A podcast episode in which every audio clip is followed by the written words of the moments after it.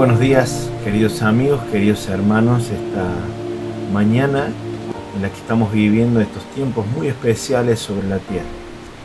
Deseaba desde hace unos días partir una serie de escrituras, una serie de pensamientos, ya que hay una invasión de temor muy grande sobre la tierra.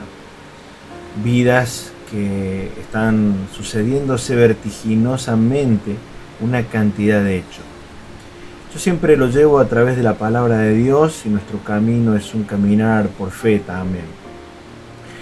Dice la Biblia en la palabra de Dios, en el libro de Daniel capítulo 1, que Nabucodonosor, rey de Babilonia, había tomado por prisionero a muchas personas.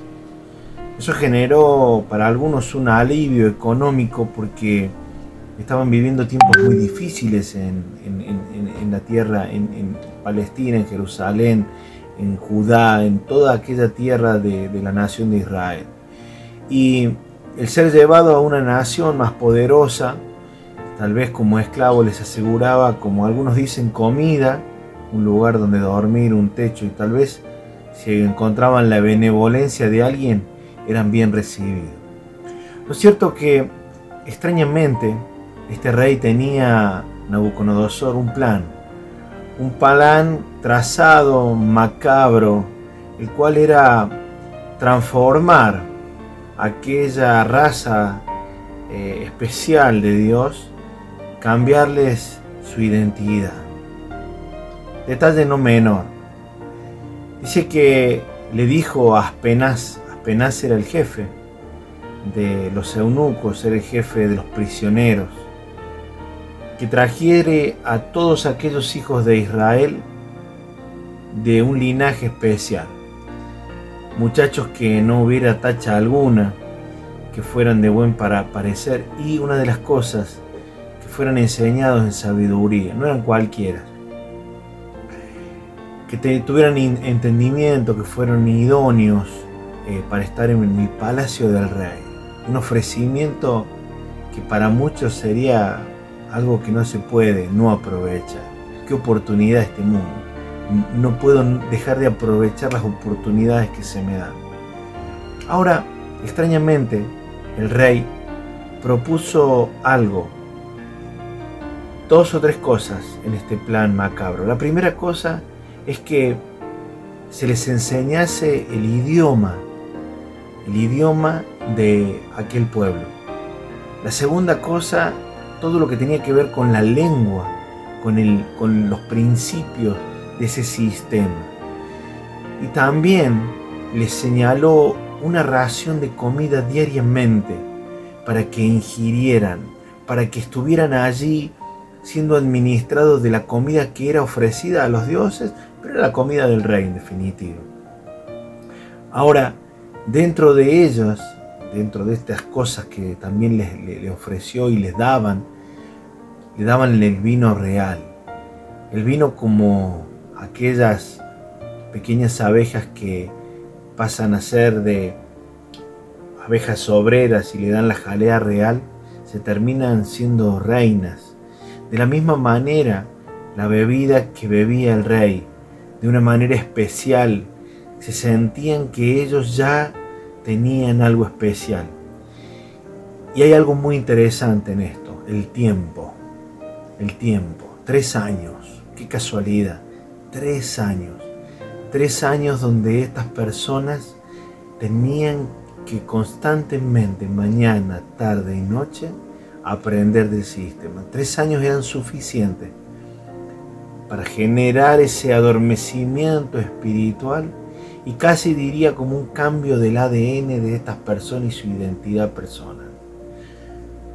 Al fin de este tiempo iban a ser presentados delante de este rey Nabucodonosor. Queridos, son tiempos muy extraños los que estamos viviendo. Escuché a alguien hablar de las notibobos, las noticias para bobos, las noticias que todo el tiempo estamos comiendo, ingiriendo. Personas aterradas que ni siquiera quieren salir de sus casas. Rey de príncipe, perdón, de este mundo ha designado y ha pergeniado un plan que está escrito en la Biblia. Es sencillamente, se está cumpliendo lo que proféticamente Jesús habló, que venían los tiempos como los de Noé. Se está haciendo una raza de hombres y mujeres, en algunos casos, totalmente negando la existencia de Dios y de su fidelidad y de su amor y el valor hacia la cruz. Aún las iglesias alejadas de estos principios. Es un tiempo muy importante. Quiero al final de esta breve palabra que voy a compartirte de unos minutos más, darte dos cosas o tres cositas que son como principios. Dice la escritura en el libro de Génesis capítulo 13 versículo 12, en un tiempo difícil de decisión, un hombre llamado Lot tenía que decidir si se quedaba con Abraham y tal vez no ganar tanto dinero, tal vez no hacer tantas cosas, tal vez dejarse estar bajo la bendición del hombre que tenía la bendición. Pero sin embargo, Lot prefirió mirar hacia una tierra que se llamaba Sodoma y otra que se llamaba Gomorra, ciudades muy grandes. Y dice en uno de los versículos más tristes que tiene la escritura, que Abraham acampó en la tierra de Canaán, en tanto que Lot habitó en las ciudades de la llanura y fue poniendo sus tiendas hasta Sodoma. Queridos, Satanás no se te va a presentar en un instante con cuernos no se te va a aparecer una bruja con una escoba y un caldero. No se te va a aparecer, no, no, no, no.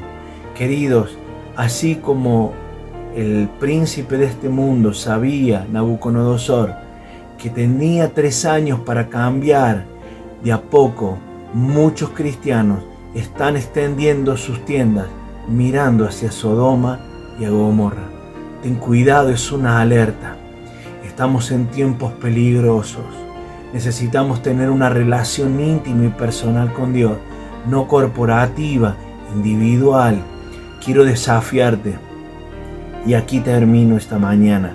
En el libro de Zacarías, capítulo 2, versículo 7, dice, oh Sión, le habla no a, al pueblo de Israel, le habla a la iglesia del futuro, no a un pueblo, oh Sión cualquiera, oh Sión, la que moras con la hija de Babilonia, escápate. Es un consejo.